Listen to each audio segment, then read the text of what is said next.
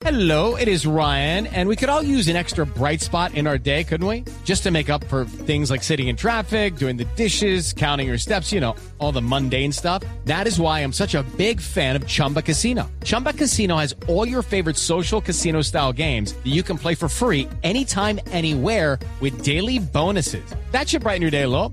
Actually, a lot. So sign up now at chumbacasino.com. That's chumbacasino.com. No purchase necessary. BGW. Void were prohibited by law. See terms and conditions. 18 plus. Y mucha atención, una grave mortandad de peces se registra desde esta mañana en las playas de Santa Marta. La información allí desde el lugar donde están ocurriendo los hechos con Luis Oñate.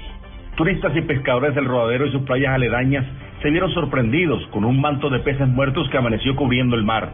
Son millares de alevinos de muchas especies las que se ven flotando sin vida y las olas los han llevado hasta las playas, aseguró Rafael Martínez, un pescador artesanal de la zona, quien atribuye el hecho a la contaminación del carbón. No, nos está perjudicando bastante porque Drumo no ha venido afectando el plazo, cicloplancton no, no ha acabado. A medida que va pasando el tiempo es peor, peor, peor, peor.